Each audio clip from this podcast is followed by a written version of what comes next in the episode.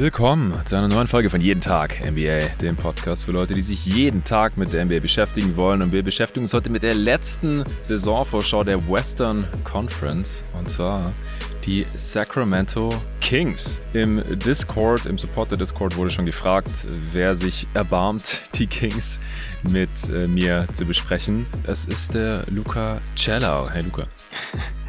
Hey Jonathan, ja, ähm, ich darf die Kings wahrscheinlich heute machen, weil äh, David die Kings boykottiert hat. Der hat mir gesagt, er ist also ein bisschen auch der Mann für alles und ist immer sehr, sehr offen ja. bei den Previews, was die Teams angeht. Aber die Kings, die boykottiert er dieses Jahr aufgrund vom Halliburton Trade. Deswegen darf ich hier heute ran. So ist es. Äh, ja, irgendwo hat er dann die, die Grenze gesetzt, der David. Und das war halt vor Sacramento. Und auch ansonsten hat sich jetzt niemand um die Kings geschlagen. Ich äh, hatte sie Arne angeboten, ich hatte sie Jerry angeboten, Tobi, äh, die, die anderen Jungs, die relativ flexibel sind, was Previews angeht. Und deswegen darfst du jetzt ran. Wenn David Bock gehabt hätte, hätte ich das auch euch beide gerne machen lassen. Nichts mhm. gegen Sacramento, also wirklich nichts. Ich, ich kann mich für jedes Team begeistern, ich kann mich für jedes Team vorbereiten. Und ich habe die letzten Jahre auch immer zu jedem Team eine Preview aufgenommen. Wir haben Bock auf Sacramento. Ich habe dich gerade gefragt, ob du ready bist für die Kings. Und du hast gesagt, ja, hat sogar mehr Bock gemacht, jetzt sich in der Preseason anzuschauen, als du gedacht hättest. Ja, absolut. Also ich habe mir jetzt ein paar Spiele angeguckt aus der, aus der Preseason von den Kings und echt wirklich, die spielen schönen Basketball, hat Spaß gemacht zuzuschauen und ich habe tatsächlich wirklich richtig Bock auf die Kings Preview heute. Ja, ich, ich habe auch Bock, auf jeden Fall. Äh, Preview Nummer 29, dann äh, verbleiben noch die Sixers, die nehmen wir morgen dann zusammen auf und dann haben wir die 30 auch voll. Ja, Sacramento, die wollen ganz offensichtlich immer noch in die Playoffs. Die sind jetzt das Team in den großen vier Sportarten in Nordamerika, in den großen Ligen, die die längste Playoff-Dürre haben, nachdem die Seattle Mariners äh, Baseball-Team ist das jetzt irgendwie zum ersten Mal seit 2001 in die Playoffs gekommen sind, glaube ich. Ich bin echt kein Baseball-Experte oder so, aber das habe ich mal am Rande mitbekommen. Und die Kings sind ja seit 16 Jahren nicht mehr in den Playoffs gewesen. Ja, müssen wir jetzt wahrscheinlich auch nicht nochmal wiederkauen, aber damals noch mit Ron Artest, also auch noch wirklich so hieß, Bonzi Wells und Co. Das, das war noch ein bisschen vor deiner Zeit. Ich erinnere mich noch so ganz dunkel.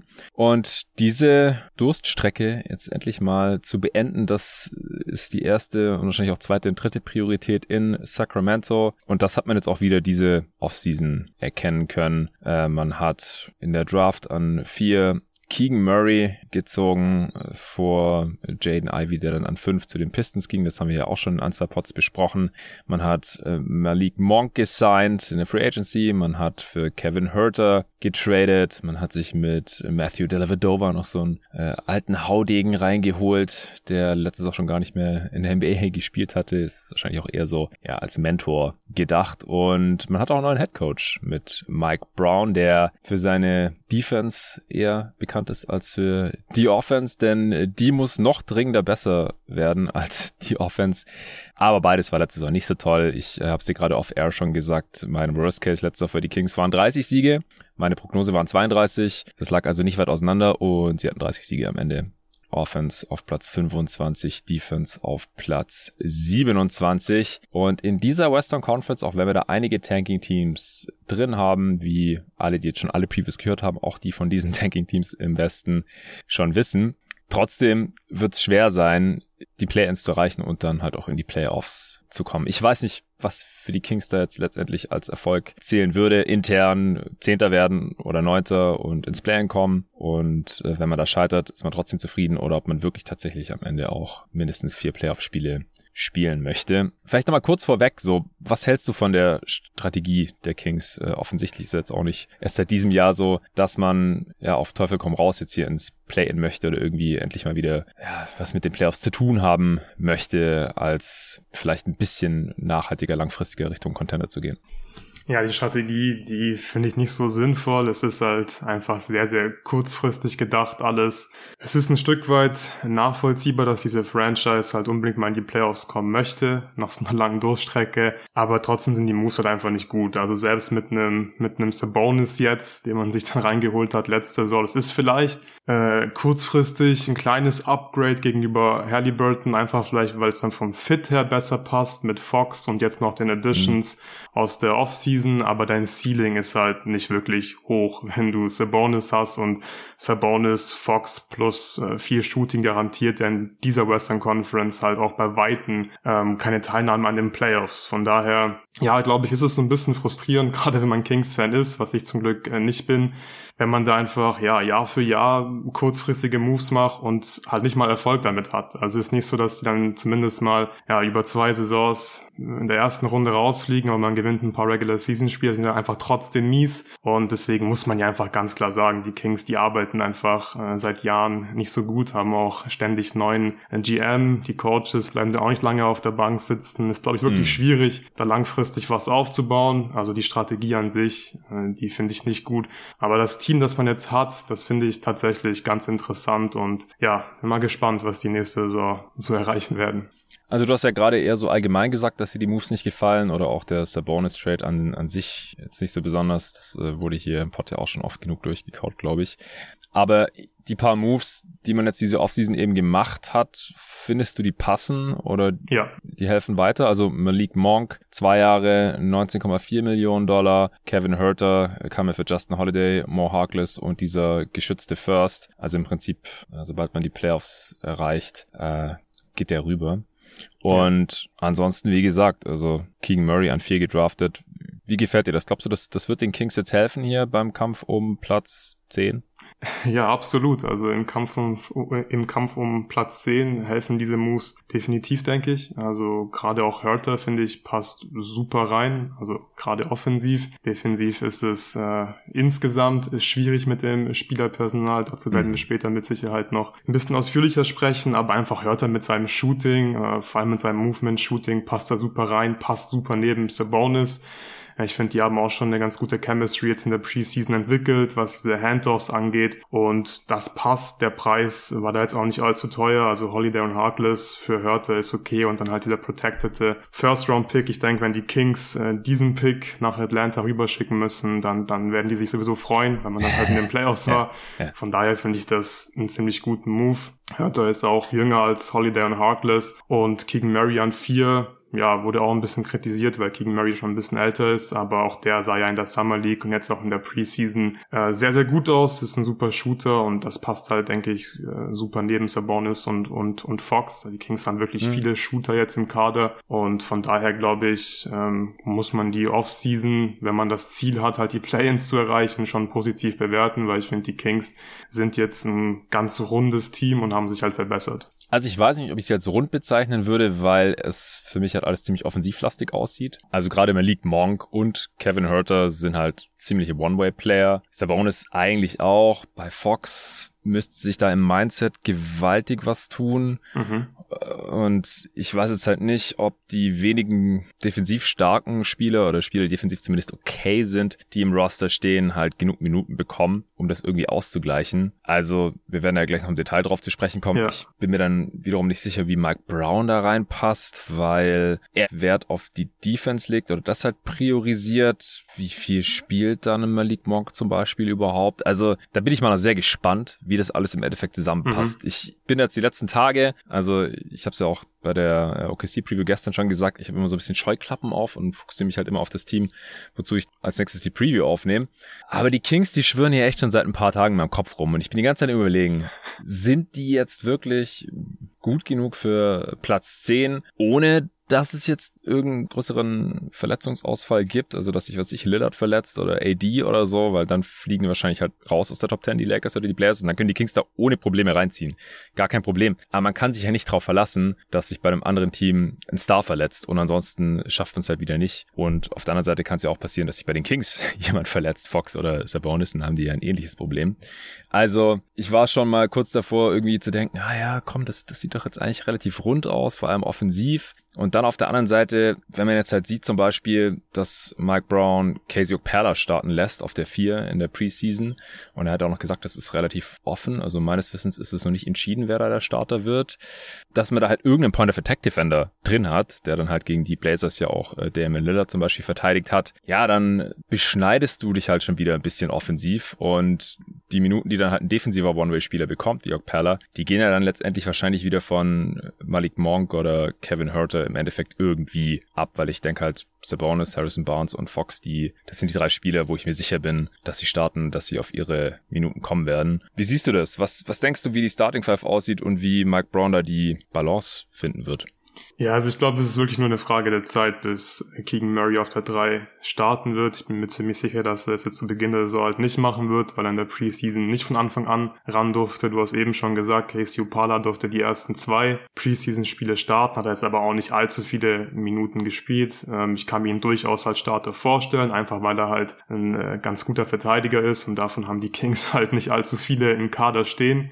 Ja. Andererseits hat Casey Upala halt das letzte Regular Season Game jetzt gegen die Phoenix Suns gar nicht gespielt ähm, und Mike Brown hat das damit begründet, dass er Trey Lyles einfach mal eine Chance geben möchte zu starten und sich zu zeigen. Trey Lyles auf der 3 finde ich schwierig, vor allem ist er jetzt auch nicht für seine Defense bekannt, sondern eher ja für sein Shooting im Normalfall. Ich glaube, das sind alles keine idealen Lösungen. Ich denke, Terence Davis kann man da vielleicht irgendwie auch noch in den Raum werfen. Aber früher oder später, da wird Keegan Murray, denke ich, einfach starten, weil der ist jetzt ähm, offensiv, denke ich, so viel besser als ein Casey Opala, aber auch ein Trey Lyles auf der 3 dann vor allem. Der, der, der wird da auf jeden Fall äh, auf der 3 landen, da bin ich mir sicher. Aber ansonsten, denke ich, zum Season-Tip-Off kann ich mir Opala wirklich gut vorstellen. Ich denke, mhm. der wird's, weil er einfach der beste Perimeter-Verteidiger ist. Und ja, das brauchen die Kings einfach. Ja, also nur der Vollständigkeit halber. Offiziell ist es die vier, äh, der Starting-Spot, der da offen ist und Barnes ist offiziell der Start auf ja. der drei.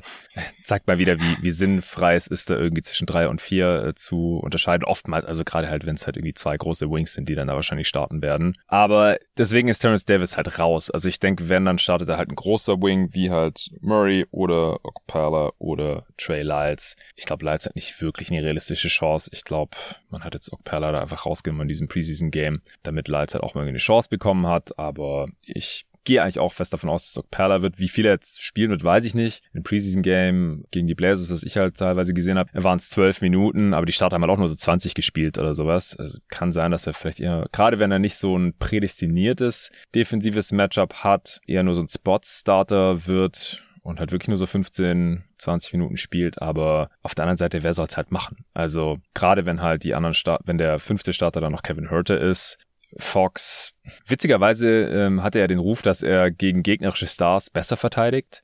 Oder gegen Lonzo Ball ja. zum Beispiel, der halt vor ihm gedraftet wurde damals.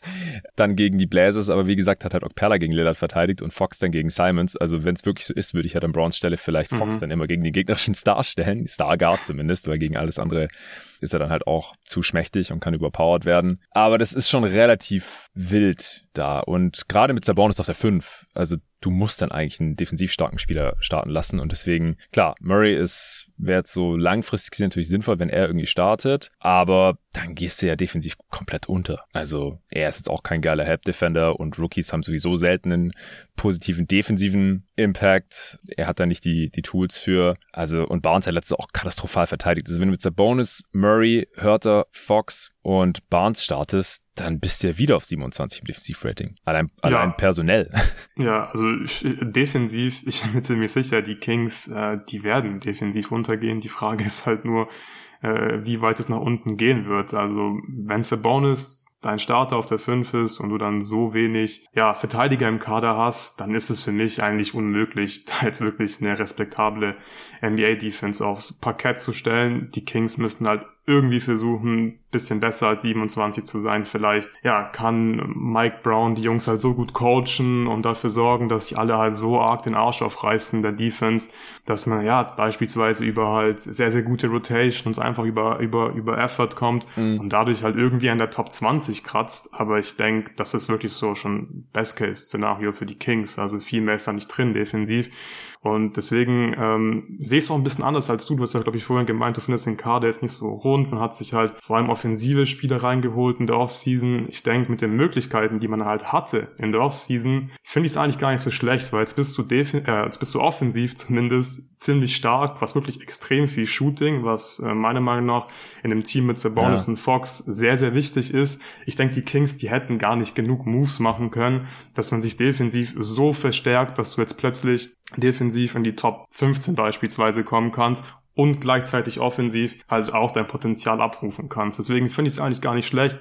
Offensiv äh, ist da deutlich mehr drin, defensiv wird's nicht gut. Aber ich denke, äh, ja, es war jetzt leichter in der Offseason äh, einen Sprung zu machen durch, durch gute Verpflichtungen in der Offense als in der Defense, weil wen mhm. willst du dir halt holen in der Defense? So klar, Center vielleicht schon, aber wenn du dann Sabonis auf der 4 starten lässt oder viel auf der 4 spielen lässt, dann maximierst du ihn halt auch nicht. Und ja, klar, ja. Wing-Verteidiger, die auch noch Dreier werfen können, die wir jedes Team haben, die gibt's halt nicht so oft auf dem Markt und vor allem nicht für ein Team wie die Kings. Nee, ich finde nur rund ist halt dann nicht der richtige Ausdruck dafür. Mhm. Weil rund, ähm, das umschreibt für mich halt, dass es halt irgendwie an, an beiden Enden des Feldes irgendwie halbwegs kompetent aussieht. Aber offensiv, klar, Gar keine Frage. Also das sehe ich genauso. Da passen Hurter und Malik Monk und auch King Murray da perfekt rein. Also die müssen dann halt, die müssen halt immer mehr Punkte machen als der Gegner. Das ist dann ein ziemliches One-Way-Team. Ja. Und wenn du defensiv entsprechend schlecht bist, dann musst du halt schon verdammt effizient sein, offensiv, um irgendwie Richtung ausgeglichenes Netrating zu kommen, um halt ungefähr so viel zu gewinnen wie zu verlieren, was im Westen wahrscheinlich nötig sein wird, um das Play-In zu erreichen. Also das ist ja immer, ist ja immer die Prämisse, unter der wir uns das Ganze hier anschauen. Ja, Rashawn Holmes könnte da defensiv natürlich ein bisschen was zusammenhalten. Ich fand früher war er unterschätzt als Defender. Er hat, war auch mal Backup von DeAndre Ayton in Phoenix. Da galt er als schlechter Defender, habe ich überhaupt nicht verstanden. Ich fand ihn ziemlich gut. Klar, der Vergleich war auch Rookie DeAndre Ayton. da war die Messlatte nicht besonders hoch. Ähm, ich glaube jetzt auf der anderen Seite aber nicht, dass er, ähm, wenn er jetzt irgendwie viel auf der 5 spielen würde und starten wird er nicht, das hat er einfach nicht mehr, nachdem die Kings für Sabonis getradet haben. Sie haben für ihn als Center getradet und setzen ihn auch so ein äh, und nicht irgendwie als ja, Vierer ähm, oder als zweiten Big neben einem traditionellen Center, wie es Rashawn Holmes ist. Ähm, also er wird allein schon deswegen keine so riesige Rolle haben können. Ich kann mir trotzdem vorstellen, dass man die mal nebeneinander sieht, aber er ist defensiv halt zum Beispiel schlechter als Turner. Sabonis ehemaliger Kollege auf der 5 in Indiana und offensiv halt auch ein viel schlechterer Fit, weil er halt überhaupt gar keinen Dreier hat. Oder halt, ja, es gab so ein paar Saisons, wo er ein paar genommen hat, aber es ist kein Vergleich. Und selbst Turner war der ja schon nicht der konstanteste und es war ja auch ähm, offensiv wie defensiv einfach kein so besonders geiler Fit. Sabonis muss auf die 5, wie du gerade schon gesagt hast, um ihn zu maximieren. Vor allem offensiv und mit den defensiven Unzulänglichkeiten lebt man dann halt irgendwie. Also, was denkst du, wie viel Holmes spielen wird und glaubst du auch, dass man die, oder was denkst du, wie viel die nebeneinander spielen werden, ist ja die entscheidende Frage, weil hinter Sabonis, wie viele Minuten sind da frei? 15 oder so? Mhm ich glaube, die werden nicht viel nebeneinander spielen. Also ich will jetzt auch nicht die Preseason überbewerten, aber ich denke, in der Offense wird man halt viel Wert darauf legen, wirklich möglichst viel Shooting auf dem Feld zu haben. Und mit Sabonis und Fox hast du halt schon mal zwei nicht so gute Shooter auf dem Feld, beziehungsweise mit Sabonis ja wirklich ein Non-Shooter, mehr oder weniger. Mhm. Wenn du dann halt noch Holmes auf dem Feld stehen hast, dann wird's halt schon sehr, sehr schwierig, glaube ich. Und wie gesagt, ich glaube auch nicht, dass jetzt ein Duo aus Holmes und Sabonis defensiv besonders gut sein wird. Deswegen denke ich, wird Holmes einfach ein Backup-Center sein.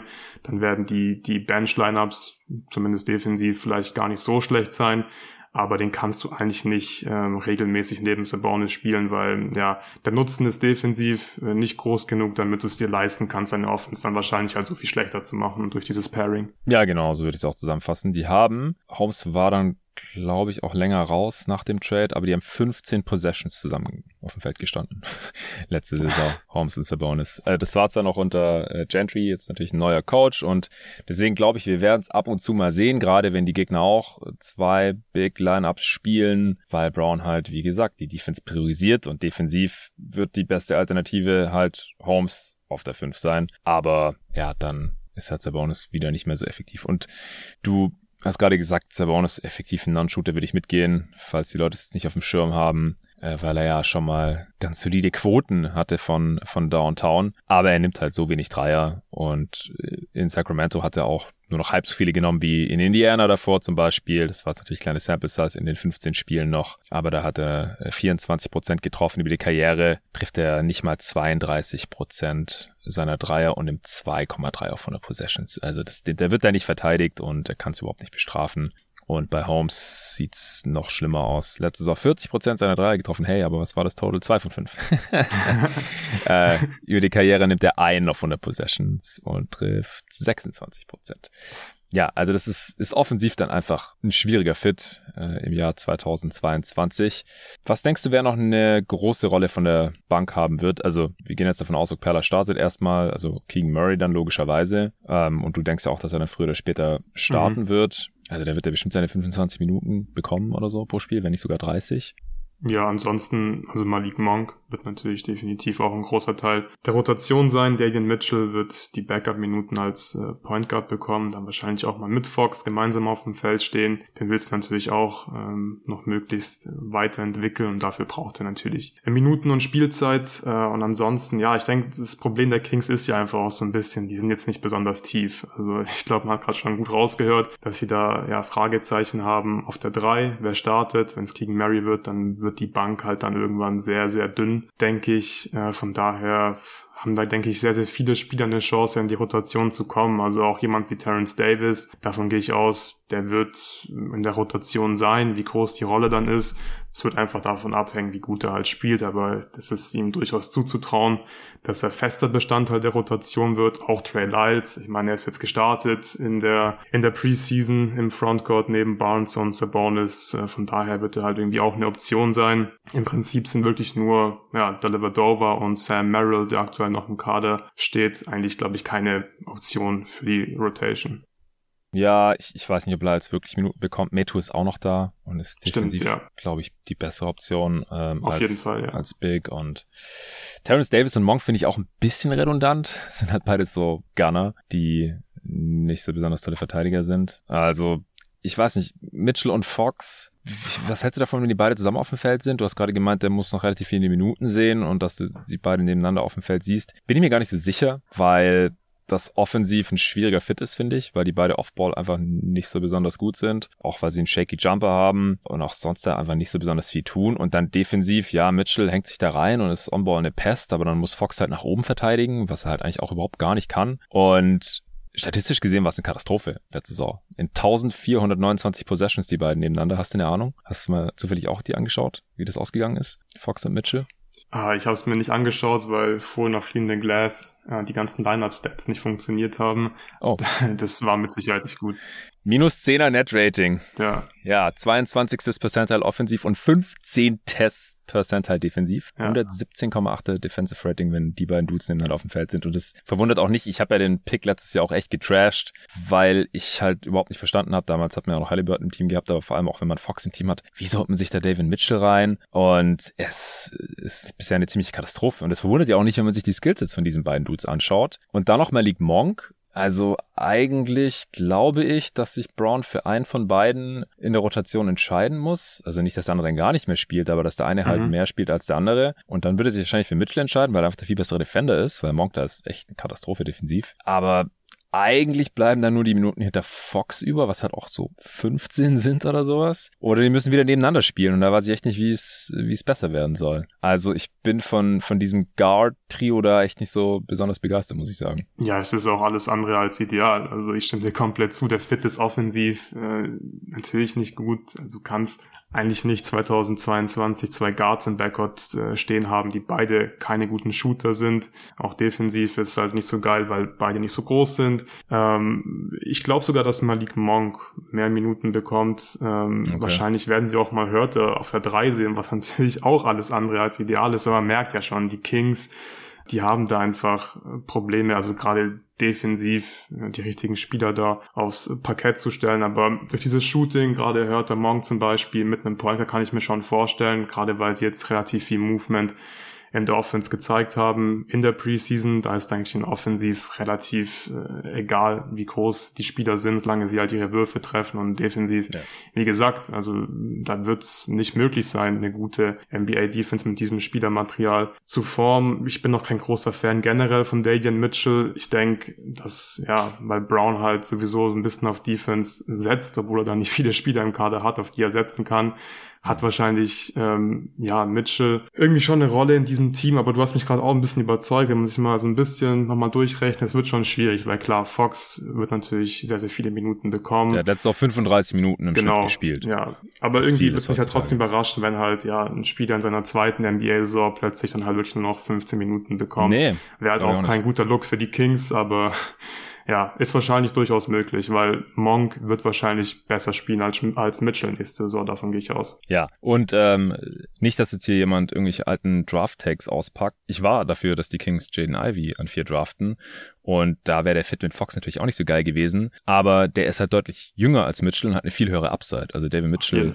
geht halt in die Age 24 Season. Der ist ein Jahr jünger als Darren Fox. Und ich, ich sehe da ehrlich gesagt nicht die Star-Upside wie bei Ivy. Ich sehe da vielleicht noch nicht mal die Starter-Upside. Der hat letzte Saison fast 28 Minuten im Schnitt gesehen. Ich glaube auch nicht, dass man das jetzt auf einmal halbiert oder so. Aber ich sehe halt auch, wie gesagt, nicht, wie es auf einmal deutlich besser zu Darren Fox passt. Jetzt hast du Malik Monk halt diese Kohle gegeben, für Kevin Hurter den Pick weggeschickt und ja, Hurter kannst du schon auf die drei schieben, er hat da wenigstens ein bisschen Size, aber äh, ich habe auch den Preview-Pod bei Dunked On gehört und der Beatwriter, der da zu Gast war als Kings-Experte, der überschätzt Kevin Hurter defensiv, glaube ich, ein bisschen. Ja, definitiv. Also, hast du das auch gehört? habe ich auch gehört. Ah, ja. Habe ich auch gedacht, so, äh, hast du Kevin Hurter mal verteidigen sehen? Also besser als Malik Monk wahrscheinlich schon, aber. Ist auch hm. nicht schwer, ja. genau, auch da ähm, hängt die Messlatte relativ niedrig. Also ich weiß nicht, ich, ich bin gespannt auf die Guard-Rotation und bin da nicht so besonders positiv gestimmt, wie man jetzt wahrscheinlich schon rausgehört hat. Nichtsdestotrotz, also Darren Fox hat nach wie vor das Potenzial, All-Star zu werden ganz grundsätzlich. Und mhm. wenn der Bounce-Back-Year haben sollte und sich defensiv mehr reinhängt, was er ja, wie gesagt, sehr, sehr selektiv schon getan hat in seiner bisherigen NBA-Karriere, dann haben sie da auf jeden Fall Qualität im Backcourt. Und ja, ich hoffe, dass Darren Fox ein Bounceback hier haben wird, wenn der ähnlich spielt wie letzte Saison und der Fit dann ähnlich schlecht ist mit Mitchell und ja, defensiv da auch nicht mehr kommt von ihm und dann mit äh, Monk und Turtle ist es dann eine ziemlich Katastrophe, dann kann es halt auch schnell irgendwie den Bach runtergehen, finde ich, da in Sacramento im Backcourt. Ja, absolut. Ich bin auch wirklich gespannt, was Darren Fox nächste Saison zeigt. Er ist für mich auch ein Stück weit der Breakout-Kandidat in diesem Team, was eigentlich mhm. komisch ist für jemanden, der letzte Saison 23 und 6 aufgelegt hat und das Jahr davor 25 und 7. Also die, die rohen Zahlen, die sehen schon sehr, sehr gut aus. Aber irgendwie verbinde ich jetzt ja äh, nie irgendwie Winning Basketball mit Darren Fox oder ja, ich sehe ihn einfach nicht, dass er jemand ist, der der ein Team äh, offensiv einfach auf ein gewisses Niveau hebt, dem Team ein gewisses äh, Floor gibt. Und ich denke, dass das muss so langsam kommen, weil ja, die Zahlen, die müssen auch irgendwann einfach zu Siegen führen, beziehungsweise einfach muss halt ein Driver von einer guten Offense werden können. Und da bin ich einfach super gespannt, wie er jetzt neben Sabonis spielen wird, jetzt mal eine ganze Saison lang, weil ich kann mir schon vorstellen, dass er halt neben Sabonis einfachere Abschlüsse bekommt und so mit seiner Athletik und seinem Finishing könnte das schon ganz gut passen. Und vielleicht werden dann die Zahlen gar nicht so viel besser, weil die Zahlen sind halt schon sehr, sehr gut aber vielleicht wird er einfach ja Teil von einer sehr, sehr guten NBA-Offense. Das könnte ich mir vorstellen. Das wäre halt schon mal ein Schritt in die richtige Richtung und vor allem, sobald er irgendwann mal den Dreier besser trifft, ja, ich weiß nicht, ob das noch passieren wird. Falls hm. ja, dann würde es halt sein Game extrem gut tun, weil sobald die Verteidiger ihn halt verteidigen müssen, nicht unter jeden Screen undergehen können, dann kann er halt seinen, seinen Speed und seine Geschwindigkeit noch viel öfters einsetzen und dann wird, glaube ich, alles in der Offense für ihn viel leichter. In der Preseason hat er jetzt auch gegen die Blazers, das ist das Spiel, hast du ja auch gesehen, hast du vorhin gemeint, hm. drei sind dann drei Dreier getroffen und dann sieht das schon sehr, sehr gut aus, finde ich, was er macht offensiv, wenn der Wurf fällt. Ja, ja, ist da halt ziemlich tricky gegen die äh, Suns hat dann wieder kein Dreier getroffen. Genau, ja. Und gegen die Lakers auch nicht, aber auch 0 von 3. Ja, und er, ich meine, wir haben jetzt 1139 Three-Point-Attempts von ihm, also die Sample Size ist groß und er trifft 32 Prozent über die Karriere und 72 Prozent mhm. seiner Freiwürfe. Ich glaube, er hat einfach keinen so tollen Touch. Ja, kommt wahrscheinlich nicht mehr, ja. Ja, die, die Orts äh, sehen da nicht gut aus. Also und deswegen wird er wahrscheinlich auch kein All-Star, denke ich, weil ja, offensiv fehlt ihm der Wurf, defensiv war bislang noch nie ein Plus und er spielt halt nur bei schlechten Teams und ja, hat einfach noch nicht gezeigt für mich, dass er, wie gesagt, alleine dem Team offensiv halt einen gewissen Floor geben kann. Deswegen ist es dann trotz der guten Zahlen, finde ich, insgesamt kein All-Star-Level-Spieler. Ja, also ich kann mir schon vorstellen, dass er nach einem gemeinsamen Training Camp mit Sabonis, dass da das Zusammenspiel besser wird und da gab es ja auch schon ein paar schöne Szenen in der Preseason im Pick Roll oder halt auch, wenn, wenn Sabonis den Ball hat, dass äh, er Offball da was äh, draus machen kann, davon profitieren kann. In Transition sowieso, ja. Also ich kann mir schon vorstellen, dass offensiv noch Luft nach oben ist und dass er defensiv sich halt unter dem Coach wie Mike Brown endlich mal konstanter den, den Arsch aufreißt. Mhm. Äh, und dass dann halt die Kings mit ihm auf dem Feld besser spielen, als wenn er nicht spielt. Oder dass man vielleicht auch mal den Gegner ausgaut, wenn er drauf ist. Weil das ist, das ist auch so eine Sache. Also wie gesagt, wie oft schon gesagt, heute noch nicht, aber in vielen anderen Pods. Single Season plus minus ist sehr noisy und würde ich jetzt echt nicht überbewerten. Mich würden dann mal Jerrys RPM-Zahlen interessieren. Kann ich mir vielleicht aufschreiben für die nächste Folge mit ihm, äh, weil da ja noch viel ja rausgerechnet wird und ähm, ja Regressionsanalyse betrieben wird und sowas. Aber jetzt hier einfach die On-Court plus minus über Fox ersten fünf Saisons ist minus 4,3 und On-Off ist minus 0,4. Und das ist halt bei Spielern, die All-Star-Level haben und dann halt auch nicht nur irgendwie einsam All-Star werden und das nicht so ganz gerechtfertigt ist, sondern halt einfach oft auch All-Star-Level-Impact haben, ist es halt nicht so. Da hast du vielleicht mal ein, zwei schlechte Saisons mit dabei, ähm, aber unterm Strich sind die Teams halt immer besser, wenn diese Spieler drauf sind, äh, über die Karriere gesehen und meistens auch deutlich und vor allem nicht im negativen Bereich, wie jetzt bei Fox halt nach fünf Saisons und über 10.000 Minuten. Also das ist halt auch noch so ein Ding, was mich da nicht so besonders positiv stimmt bei Darren Fox. Ja, ja, ich finde, das matcht doch so ein bisschen den Eye-Test. Also wie ja, gesagt, äh, ich habe nie das Gefühl, dass, dass Fox jetzt einem Team großartig weiterhilft, wenn es darum geht, Spiele zu gewinnen. Leider, leider. Ja, ja, du hast äh, Breakout-Kandidaten schon rausgehauen. Würde ich genauso sehen. Also wenn dann er Mhm. Ja, wir haben auch schon viel über die Rotation jetzt gesprochen. Zu viele Minuten, zu wenig Minuten. Haben wir da jetzt noch irgendwas vergessen aus deiner Sicht? Ja, Closing Lineup, aber ich denke auch das ist ah, relativ ja. klar. Dann wird halt Keegan Murray auf der 3 äh, neben Barnes dann auf der 4 spielen und ja, viele mehr Optionen hast du einfach nicht mit diesem Kader. Ja, und dann hört der Fox, der Bonus und, genau, und wer, wer ja. verteidigt dann in den Closing Minutes in der Crunch Time den gegnerischen Point of Attack von denen? Hurter. Der ist ja, auch genau. so, ein guter, so ein guter Verteidiger. Mhm. Nee, nee, es wird schwierig defensiv, gar keine Frage. Ja, also ich kann mir vorstellen, dass je nachdem, wer, also auf welcher Position oder was für ein Körpertyp der gegnerische Star ist, dann halt entweder Okperla oder Mitchell drin ist. Also wenn es halt ein Guard ist, dann halt mhm. halt Mitchell, der den halt jagt. Und wenn es ein Wing ist, dann Okperla, weil sonst hast du ein Problem. Also du, du musst halt Sabonis irgendwie ein bisschen beschützen, defensiv. Und das können halt die genannten alle nicht. Was denkst du, wie das defensive Scheme aussehen wird? Also gegen die Blazers haben sie ja zuerst Drop verteidigt. Das hat nicht so besonders gut funktioniert. Dann gab es direkt einen Timeout. Dann ist Sabonis höher aufs Level vom Screen gekommen im Pick and Roll. Was hast du sonst noch gesehen in der Preseason? Wie hat's dir gefallen und was würdest du machen? Ja, also defensiv finde ich war zumindest der Einsatz da. Ähm, war jetzt nicht alles negativ. Ich denke, du kannst keine Drop Pick-and-Roll-Defense mit Sabonis spielen. Dafür ist einfach nee. nicht gut genug als Drop-Verteidiger. Es macht keinen Sinn. Du musst im Prinzip halt versuchen, irgendwie ein Scheme um ihn zu bauen, das ihn so ein bisschen beschützt und dass die Gegner halt seine Schwächen nicht die ganze Zeit attackieren können. Und ich denke, am wahrscheinlichsten ist es, dass sie halt einfach am Level vom Screen verteidigen und dann versuchen durch gute Rotation möglichst schwere Abschlüsse zu forcieren. Also vielleicht so ein bisschen ähnlich wie die Mavs letzte Saison. Die Mavs haben viel, viel bessere Verteidiger als äh, die Kings. Also die Kings haben natürlich niemanden zum Beispiel wie Dorian Finney-Smith beispielsweise, aber einfach so ein bisschen, hey, wir, wir rotieren einfach gut, äh, laufen die dann von der Dreierlinie und forcieren schwere Abschlüsse. Das kann dann halt bei den Kings im Best Case wahrscheinlich dazu führen, dass sie auf Platz 23 oder so im Defensive Rating landen und wenn halt der Effort nicht da ist, dann sind die halt wieder einer der fünf schlechtesten Defenses in der gesamten Liga. Und du musst ja. halt einfach viel so im, im, im Teamverbund lösen. Anders geht's einfach nicht, weil das haben wir gerade eben ausführlich besprochen. Du hast dieses defensive Spielermaterial einfach nicht. Ja, die, die Perimeter Defender, die kommen ja auch nicht so gut über die Screens rüber. Dann ja. ist äh, Drop halt eine noch schlechtere Idee, wenn du da halt so einen relativ kurzarmigen und nicht so super explosiven oder mobilen Big drin hast, wie Sabonis halt ist. Das, das ist halt leider einfach sein Problem als, als Rim Protector oder als ähm, Pick-and-Roll-Defender in Space. Aber es gibt halt auch nicht so dieses offensichtlich perfekte defensive Scheme für ihn. Also ich glaube auch noch am ehesten halt so bisschen wie auch die Nuggets mit Jokic das Pick and Roll verteidigen. Mhm. Aber die haben halt auch tendenziell dann noch bessere Defender neben ihnen gestellt. Also gerade in Aaron Gordon zum Beispiel, so ein Spieler haben Klar, die halt in der Backline Defense, nicht. da haben ja. die Kings ja nichts. Also genau. sowas brauchst du, wenn du aggressiv im Pick and Roll verteidigst. Ja, richtig. Switchen können sie auch nicht. Also es ist, ist alles echt schwierig defensiv.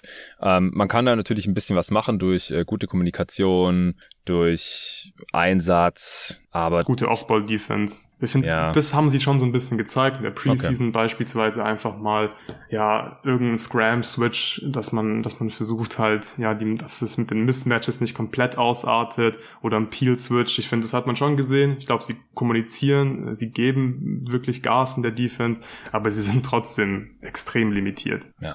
Und offensiv, was hast du da so gesehen? Ja, offensiv bin ich deutlich positiver gestimmt als defensiv. Mhm. Sah zum einen sehr, sehr schön aus, habe ich glaube ich vorhin schon gesagt, dass mir ja. der Spielstil an sich ganz gut gefällt. Ich mag auch so einen Spieler wie Sabonis eigentlich ganz gerne, also als Fan zum Zuschauen. Ich finde, wenn Sabonis ein bester Spieler sein soll, dann ist es sehr, sehr schwierig in der NBA, aber einfach nur so von der Optik her gefällt mir dieser Stil. Er ist halt ein sehr, sehr guter Passer. Ich mag das, wenn du durch deinen Big Man die Offense so ein Stück weit äh, laufen lassen kannst. Das haben die Kings einfach gemacht in der Preseason. Liegt Wer dich schon mal spielen sehen hat, der, der, genau, der ja. wird das auch sofort nachvollziehen können, ja. Ja, und das sah eigentlich schon ganz gut aus, finde ich. Also sie setzen halt auf dem High Post ein und laufen dann viele Actions aus dieser Corner Offense. Das heißt, er bekommt den Ball auf dem High Post und dann hat halt der Passgeber verschiedene Optionen. Will ich jetzt einen Aufbauscreen unten in der Corner stellen, dann wäre das jetzt Corner Low oder spielen wir Corner High und ich screen dann oben auf dem, auf dem Weak Side Wing.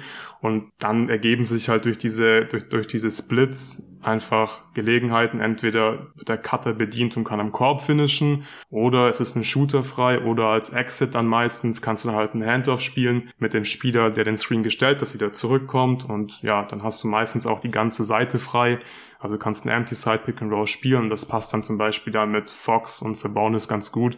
Und da muss ich schon sagen, da gefällt mir Spielermaterial halt wirklich gut, weil für so ein System ist halt Spacing extrem wichtig, weil wenn du halt nicht die Shooter hast, die dann ja diese Pässe verwerten können nach Splits, wenn sie beispielsweise offen sind, dann wird's halt schwierig. Aber die haben die Kings. Also Hörter trifft über 40 Prozent in der Catch-and-Shoot-Reihe und das gleiche gilt für Barnes und Malik Monk und ich gehe stark davon aus, dass Keegan Murray ja wahrscheinlich auch so an die 40 Prozent seiner Catch-and-Shoot-Dreier treffen wird. Von daher mhm. passt das schon. Und ja, auch ein Spieler wie Monk, der kann auch eigentlich ganz solide am Ring finishen. Darren Fox ist ein ist ein super Athlet. Äh, von daher hast du eigentlich ganz gute Voraussetzungen für diesen Spielstil, dass du halt Sabonis als Playmaker einsetzt, der dann einfach seine Mitspieler bedient. Und vor allem erhoffe ich mir, dass die Kings halt einen relativ modernen Shotmix haben. Also letzte Saison haben sie halt ziemlich viele Midrange-Würfe genommen, relativ wenig Dreier und ich glaube, das können sie sich einfach überhaupt nicht erlauben dieses Jahr. Also man muss wirklich versuchen, das Maximum aus der Offense rauszuholen. Und ja. ich denke, da ist das Shotmix auch wirklich äh, von großer Bedeutung. Das heißt, sie sollten wirklich viele Dreier und viele Abschlüsse am Ring kreieren, was jetzt in der Preseason eigentlich ganz gut gemacht haben. Von daher, ja, wie gesagt, also Offense gefällt mir ganz gut und sieht nicht nur schön aus, ich kann mir auch durchaus vorstellen, äh, dass sie dann auch im All-Rating relativ weit oben landen werden. Also jetzt Top 10 wird schwierig, aber so daran kratzen können sie, glaube ich, schon. Ja, ich glaube, im besten Fall können sie eine überdurchschnittliche Offense haben oder Richtung Top 10 gehen. Das glaube ich schon auch. Also ja ja, dann, wenn man 30 Minuten mit Casey Okpella spielt, wahrscheinlich eher nicht. Aber wenn man halt dann auch die, die Offensivspieler einsetzt, die man jetzt sich geholt hat oder die man jetzt im Roster stehen hat, also dann halt eher Malik Monk als Mitchell, viel hörte, auch eher Terrence Davis als Okpella oder so, wenig Sabonis und Holmes nebeneinander, ja, dann kann ich das schon auch sehen. Ja. Und ja. wenn Fox halt auch ein bisschen Bounceback hat. Mhm. Ja, und er seinen Dreier vielleicht aus irgendeinem Grund dieses Jahr besser trifft. Catch-and-Shoot-Dreier ist gar nicht so schlecht bei ihm, trifft 35 Prozent davon. Mhm. Aber ja, klar würde der Kings Offense extrem gut tun, wenn De'Aaron Fox als Shooter noch einen Schritt macht. Was ich mich halt auch frage ist, was machen die Kings, wenn Bonus auf der Bank setzt? Weil in der Preseason sind sie eigentlich die komplette Offense über ihn gelaufen. Und das traue ich halt Holmes und Alex Len nicht wirklich zu. In oh, der Preseason haben sie es halt versucht. Genau, Alex Len, der hat auch wirklich gespielt in der Preseason. Und sie haben es wirklich konsequent durchgezogen. Also sie sind halt weiter diese Corner-Sets gelaufen mit Len und Holmes in der Regular Season, glaube ich, wird das echt schwierig und ja, dann irgendwie einfach nur Pick and Roll spielen oder Isolations für Barnes, da mache ich mir schon so ein bisschen Sorgen, sobald Bonus auf der Bank sitzt. Und da könnte ich mir auch vorstellen, dass halt die Starter beziehungsweise die Lineups mit Sabonis und ja, Fox, Hörter und dann halt meinetwegen Malik Monk von der Bank zum Beispiel noch. Und da hast du schon verschiedene Möglichkeiten, solange Sabonis, wie gesagt, auf dem, auf dem Feld steht. Die werden offensiv eigentlich ziemlich sicher relativ kompetent sein und werden ein gutes O-Rating haben, aber sobald der sitzt, könnte das halt auch ganz schnell anders aussehen. das stimmt. Also die Bench-Lineups, die könnten da wieder ein bisschen was kaputt machen, was die Starter äh, rausgeholt haben. Da sehe ich jetzt auch noch nicht so richtig die überzeugenden Kombinationen. Ja, also ich, ich bin, glaube ich, nicht ganz so positiv, was die Offense angeht, solange Sabonis auf dem Feld ist. Hängt schon von den Mitspielern ab, die dann da neben ihm stehen, glaube mhm. ich. Also auch letzte Saison in den 1000 Possessions mit ihm bei den Kings, ist jetzt noch keine riesige Sample Size. Da war die Offense jetzt aber auch nicht, äh, nur weil er da war, umwerfend. Also 57. Prozent. Ja, das stimmt, aber ja. Sabonis und Fox, als sie gemeinsam auf dem Feld standen, hatten sie ein O-Rating von 116, was schon ziemlich gut ist. Äh, ja. Problem ist halt, dass sie trotzdem ein Net-Rating von minus 3 hatten, weil sie halt ein Rating von 119 hatten. Genau, oh das Gott. ist halt das große 119. Problem. ja. ja, das hatte ich, hatte ich gar nicht angeschaut. Ja, okay. Ähm, gibt es noch Stärken und Schwächen, die wir gar nicht erwähnt haben? Ich glaube, du hast die Transition schon mal angeschnitten vorhin. Das war jetzt letzte so nicht wirklich, also weder eine Stärke noch eine Schwäche jetzt in der Offense, aber das sollte halt eigentlich ganz klar eine Stärke dieses Teams sein, weil, wie mhm. gesagt, gehört auch wieder so ein bisschen zum Shotmix einfach.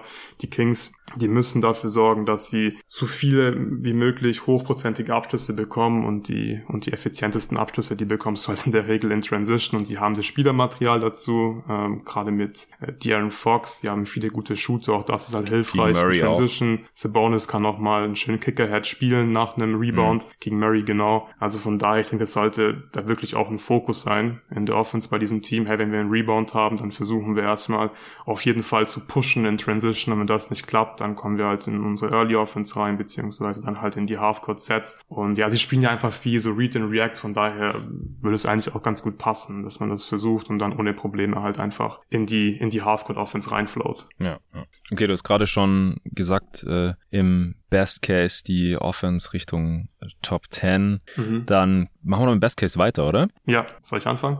Ja, mach mal. Okay, also Best Case, wie gesagt, Offense Top 10 kann ich mir durchaus äh, vorstellen. Einfach Sabonis plus Shooting könnte ganz gut funktionieren.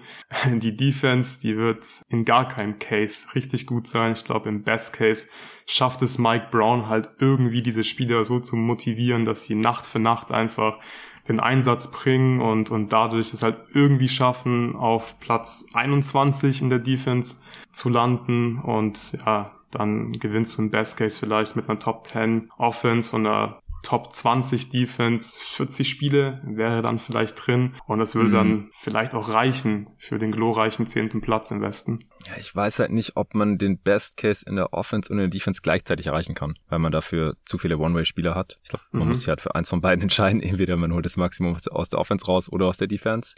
Aber ich sehe es schon auch so, dass man im Best Case halt vielleicht ein leicht positives Net-Rating hat und dann halt bisschen mehr Spiele gewinnt, als man verliert oder das ungefähr ausgelingt ist. Was hast du jetzt gesagt, wie viele Siege? 40 im Best Case. 40. Hm, mit einer Top 10 Offense. Mhm. Ja, da muss die Defense schon krass sagen. Also, ich habe letzte Saison 42 gesagt und mir gefällt das eigentlich. ich nehme wieder mhm. 42 als Best Case. Ja, ja, wird halt im Westen einfach unglaublich schwierig für die Kings 40 plus. Ja, also im Best Case muss man dazu sagen, dann fällt halt auch eins, also mindestens eins der zehn Teams, die ich stand heute über ihn ja. gerankt habe, raus. Mhm. Damit halt ein paar Siege frei werden und damit sie dann auch ins Play-In kommen. Also im Best Case kommen sie ins Play-In. Ja. Aber halt auf zehn oder wenn halt sich zwei Teams von da oben verabschieden, was eigentlich jede Saison passiert, dann äh, vielleicht auch auf neun. Also die Chancen stehen nicht schlecht. Also wenn die Kings selber fit bleiben, dass sie dann ins Play-In kommen. Einfach weil es vier Teams gibt, die tanken. Und ja. deswegen sind sie ja schon automatisch auf elf. Und wenn dann, also bei mir, und wenn dann ein Team über ihn rausfällt, und das ist halt bei den Lakers und bei den Blazers besonders wahrscheinlich, dann sind sie schon drin. Mhm. Also ihre Strategie könnte jetzt hier schon Früchte tragen, aber sie haben es nicht komplett selbst in der Hand, weil dafür ja. ist das Team nicht talentiert genug aus meiner Sicht. Ja, und es ist schon traurig, dass, äh, dass wir die Kings im Best Case dann auf einem, auf einem Playen Platz haben, da wo sie eigentlich hinwollen. Ja, ja, das ist die Realität. Ja. Und im Worst Case schaffen sie es halt nicht. Ich sehe sie aber im Worst Case, also ich weiß nicht, ob ich sie tiefer als elf sehe, ehrlich gesagt. Also ich, ich glaube ja, nicht, dass die schlechter halt die Jazz, als die Spurs, Rockets, Jazz, ja genau. Thunder, hast du schon mal drei Teams, die eigentlich, auch wenn man den Kings immer vorsichtig sein muss, safe schlechter sein müssen. Was hast du gesagt? Jazz, Spurs, Thunder und die Rockets sind Genau. aber auch eigentlich safe unter ihnen. Genau, ja, eins habe ich vergessen. Also ja. vier Teams. Also Ja. Also eigentlich ist Platz 11 garan garantiert. Genau. Und sie müssen einfach nur schaffen, irgendwie über ein Team, also ein Team im Laufe der Saison zu überholen und auf Platz 10 zu kommen. Genau. Und wie gesagt, im Best Case äh, ist es vielleicht neun, weil halt zwei Teams über ihn Ja. rausfallen wegen schlimmen Verletzungen. Ähm, aber da, das ist halt auch schwieriger oder unwahrscheinlicher als die letzten Jahre vielleicht, weil sonst war ja meistens ein Star schon verletzt zu Saisonbeginn und man wusste halt nicht genau, ja, kommt er nach äh, Mhm. der halben Saison zurück und wenn ja, wie und also letzte Saison wusste man halt nicht genau, ja, wann kommt Zion zurück, wann kommt Kawhi zurück und Jamal Murray und so. Die sind ja jetzt alle da gerade. Also da muss sich ja erst noch irgendwer verletzen und es ist sehr wahrscheinlich, dass es passiert, aber wissen halt nicht wer und wann und ja, wie schwerwiegend ist das dann. Aber ich halte es schon für ziemlich wahrscheinlich, dass irgendwie eins der zehn Teams über ihn rausfällt und dann sind sie halt auf 10 oder im Best Case auf 9 und Worst Ja. Case ist halt auf 11 und dann sind halt weniger Siege frei da oben und dann verliert man öfter als man gewinnt. Die Defense ist wieder ja, Platz was sagen wir mal Flop 5, Platz 26 vielleicht oder so aus dem schlechtesten Fall und die Offense dann halt nur Platz was sagst du Worst Case? 20. Ja, ich hätte jetzt vielleicht sogar 18 oder sowas gesagt, also so Mhm. leicht unterdurchschnittlich halt, Top 20 Offense, äh, Flop 5 Defense, dann verlierst du deutlich mehr, als du gewinnst. Was ist deine Ja. Zahl? Ich habe im Worst Case 27 Siege aufgeschrieben. Also dann, also wahrscheinlich vom Seed her sind sie dann trotzdem auf äh, Platz 11 bis 12, weil es einfach so viele Tanking-Teams im Westen gibt, aber vielleicht überrascht halt ein junges Team im Westen. Ich glaube, da sind dann die Rockets irgendwie der realistischste Kandidat, dass die dann halt mehr Spiele als die Kings gewinnen, aber ich kann mir wirklich vorstellen, dass sie, Oh, das wäre ja echt tragisch, Mann. ja, Oh mein Gott. aber ich halte es nicht Ah, für komplett ausgeschlossen. Nein, ah, ich, ich glaube schon. Also in, in, in der Wembanyama Draft würde ich es ausschließen. Ich glaube, die vier Teams da unten drin, die, die werden da drin sein, weil sie es wollen und weil die Organisationen einfach darauf eingestellt sind und zur Not wird halt am Ende einfach gnadenlos getankt. Und das werden die Kings nicht tun. Die werden weiter versuchen zu gewinnen. Auch wenn die, auch wenn schon sicher ist, dass sie Platz 10 nicht mehr erreichen können. Was Mhm. ich nicht glaube. Ich glaube, das wird relativ offen bleiben da am Ende im Besten. Und die werden weiter versuchen zu gewinnen. Bis zum letzten Tag. Und deswegen glaube ich nicht, dass die unter 30 fallen. Ich habe 30 wieder im Worst Case, genauso wie letzte Saison. Also die Spanne ist letztendlich gar nicht so klein. 30 bis 42 sind auch 12 Siegespanne. Aber ja, ich glaube, Ja. es ist, ich glaube, 11 ist echt, ist echt der Floor für ein Team, das nicht tanken möchte in diesem, in diesem Jahr im, im Westen. Also klar, es kann immer crazy shit passieren und in jedem anderen Jahr würde ich dir, glaube ich, auch zustimmen, aber ich glaube, dieses Jahr wird es schon heftig bei den Mhm. Aber da, da werden wir dann beim Western Conference Power Ranking ja nochmal ein bisschen Ja. ausführlicher drüber sprechen können. Ja, aber also hältst du es nicht für möglich, dass sie halt einfach auch auf 11 landen, aber einfach ganz klar weniger Spiele gewinnen als Platz 10 im Westen? Weil wie gesagt, letztes Jahr, hast du gerade eben gesagt, haben sie 30 Spiele gewonnen, da haben sie aber ihr Net-Rating auch overperformed und ich glaube, es gibt schon ein Szenario, wo sie einfach nicht besser sind als letzte Saison. Ich glaube schon, dass sie besser sind, allein schon, weil sie mit Sabonis mehr Qualität im Kader haben als letztes Mhm. Jahr. Das Team ist schon einfach ein bisschen besser aufgestellt als letzte Saison. Also letzte Saison sind die ja noch mit Luke Walton in die Saison gegangen, was keiner verstanden hat. Ja. Der saß schon in der Preseason auf dem, auf dem Hot Seat. Äh, Warum tauschst du denn dann den fucking Coach nicht in der Offseason aus und gehst dann mit dem neuen Coach ins Training Camp und in die Saison und dann wurde der nach sieben Spielen oder so endlich erlöst und dann gehst du mit dem Interim Head Coach durch die Saison. Also allein, dass sie jetzt schon ihren Coach haben, dürfte ja vielleicht für zwei, drei Siege sorgen. Mhm. Und äh, das, ja, dass man halt die Hoffnung haben kann, dass sie defensiv ein bisschen besser werden. Ja, also ich, das, also wenn sie schlechter wären als letzte Saison, das wäre ja so ein harter Fail. Das, Ja, Worst Case halt. nicht. Ja, schon, aber trotzdem, selbst im Worst Case. Ich, ich bleib bei 30. Du sagst 27, ja? Richtig 27, aufgeschrieben? ja. Okay, cool. Ja, Prediction. Jetzt wird spannend. Die Line ist Mhm. äh, höher als bei unserem viel zu frühen Power Ranking im Juli. Da war sie 31,5. Ich habe jetzt 33,5 gefunden. Ja, habe ich auch. Ja, jetzt ist die große Frage. Ähm, ich gehe drüber. Ich glaube, Ich, ja. Ja. Nee, sorry, mach du deinen Take zu Ende. ja, ich wollte nur sagen, ich, ich glaube, dass sie ziemlich genau zwischen dem Best und Worst Case landen werden. Dann wäre ich bei 36. Mhm. Ich bin ganz knapp über der Line bei 34 Siegen. Hm. Ja, also Stand jetzt, wo alle fit sind, würde ich davon auch ausgehen. Mhm. Sobald ein Team da oben rausfällt, dann können die Kings näher an den Best Case rankommen und halt, ja, 40, 41, 42, sowas schon holen. Aber ja, Stand jetzt sind sie halt nur das elf beste Team im Westen. Ja. Sind wir beide ganz knapp over. Ich habe ihnen drei Siege mehr gegeben als noch, als noch im Juli. Ich habe gerade meine Zahl leider nicht offen, aber Ich glaube, wahrscheinlich. wir waren uns da ziemlich auch. einig. Ja, Ja. ich glaube, wir waren beide knapp auch. over. Ja, Ja. ich hatte 33, ich glaube, du auch sowas. Jetzt hast du ihnen 34 gegeben. Okay, hast du jetzt noch irgendwas zu den Kings? Nee, nicht wirklich. Ich wünsche den Kings, auch wenn wir jetzt irgendwie, glaube ich, relativ pessimistisch sind, was jetzt ähm, eine mögliche Playoff-Teilnahme angeht und insgesamt den Rekord nächste Saison. Ich wünsche mir schon, dass die Kings uns mal positiv überraschen, weil in den letzten Jahren haben sie eigentlich ja konstant und obwohl sie die Kings sind, immer irgendwie geschafft, uns negativ zu überraschen und ich würde es dem Team wirklich wünschen, den Fans natürlich auch, dass die ja. schön Basketball spielen und halt irgendwie mal ein bisschen Playoff-Luft schnuppern können, auch wenn es dann vielleicht nur das Play-In ist. Es wäre schon, denke ich, ganz wichtig für diese Franchise. Ja, jetzt haben sie so eine schöne neue Arena. Ja. Und ähm, ey, 2018, 19, da haben sie uns, wir haben es gerade off auch schon mal kurz äh, nochmal besprochen oder ich habe mich dran erinnert, weil ich ja jetzt auch schon seit 2014 immer diese Preview-Pods mache. Also am Anfang nicht alle 30, aber ich glaube so ab 2015 oder 16 habe ich immer alle 30 gemacht.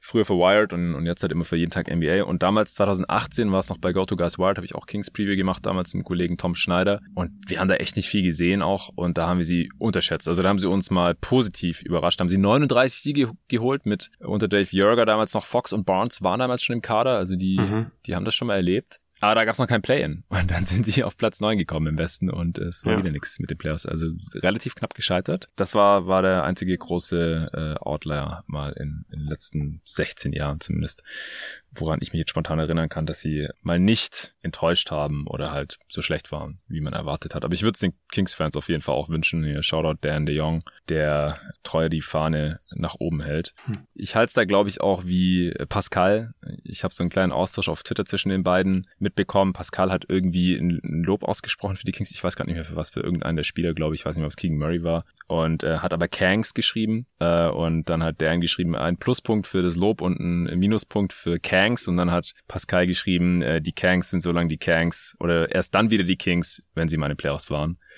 Und äh, da würde ich mitgehen. Ja. Ich habe ich hab jetzt hier auch die Aufnahme heute hier in unserem Tool, habe ich Kangs Preview genannt, sorry. Also zumindest ins Playen müssen sie kommen. Dann, dann sind sie auch für mich wieder die Kings. Also die kriegen einfach nicht mehr den Benefit of the Doubt. Also auch Mike Brown als Head Coach hat bei mir jetzt nicht gerade den Benefit of the Doubt. Die Kings als Organisation nicht. Darren Fox äh, nicht als Starspieler oder sowas. Auch Sabonis, ja, das ist ein Floor Raiser, aber der Floor liegt halt eher dann bei 30 Siegen als bei 40. Die müssen es mir erst noch zeigen. Sorry, bevor ich da irgendwie von 40 Siegen ausgehe. Okay, dann sind wir durch. Vielen Dank dir, Luca. Gerne. Preview Nummer 29 ist vorbei und äh, Nummer 15 im Westen ist durch. Kurz der Plan für die nächsten Tage. Die äh, Sixers Preview äh, kommt dann morgen und dann hauen wir noch vor Saisonstart äh, zwei Power Rankings raus. Eins für den Osten, eins für den Westen. Gehen wir nochmal alle 15 Teams durch. Komplett durchgerankt, durchsortiert. Ich habe dir gesagt, wenn dir irgendwelche Sachen auffallen bei den Previews, äh, die ich gesagt habe oder die wir da gesagt haben und du das anders siehst, dann schreibst dir raus. Also diskutieren wir vielleicht nochmal an der einen oder anderen Stelle. Wir werden unsere Offensive und Defensive Rating Erwartungen da nochmal kundtun, also die Rankings, wo wir die beiden Teams dann so sehen, das ein bisschen begründen. Falls es irgendwelche Updates gibt, noch seit der jeweiligen Preview, das auch nochmal raushauen. Und äh, dann, dann seid ihr da auf jeden Fall auf dem neuesten Stand. Ansonsten wird es noch den Beste Wetten Podcast geben mit äh, Tobi Bühner, mittlerweile auch schon traditionell, äh, wo wir uns nochmal die besten Over-Underlines anschauen und äh, ein paar Awards, äh, Wetten uns äh, rausgesucht haben. Solche Sachen. Und der Jerry Engelmann hatte da auch Bock drauf und äh, hüpft da noch spontan mit rein. Also diese vier Folgen wird es auf jeden Fall noch geben hier vor Saisonstart. Ansonsten werde ich zu Gast sein. Der Korbjäger-Pod hat sich leider verschoben, die Aufnahme. Das wird jetzt erst nach Saisonstart stattfinden. Dann bin ich beim Airball Podcast jetzt auch schon zum dritten Mal dabei. Da machen wir in einer Folge alle 30 Teams. Das ist auch immer ein großer Spaß mit den Jungs. Und dann bin ich noch für die Pacific Division Preview bei Talking the Game am Start. Das wird auch noch alles vor Saisonstart stattfinden. Und ähm, ja, dann gucken wir mal, was, was wir nach Saisonstart so machen. Also die Answering Machine mit Jerry ist schon geplant. Du hast mich gefragt, äh, ob wir direkt nach der Opening Night einen Pod aufnehmen wollen. Das weiß ich jetzt noch nicht, kann ich gerade noch nicht versprechen. Äh, da gucken wir mal, was wir dann nächste Woche noch machen. Aber irgendwas werden wir dann auch nach Saisonstart zeitnah zusammen wieder aufnehmen. Das ist so jetzt meine grobe Plan. Allen danke fürs Zuhören und natürlich auch fürs Supporten und bis dahin.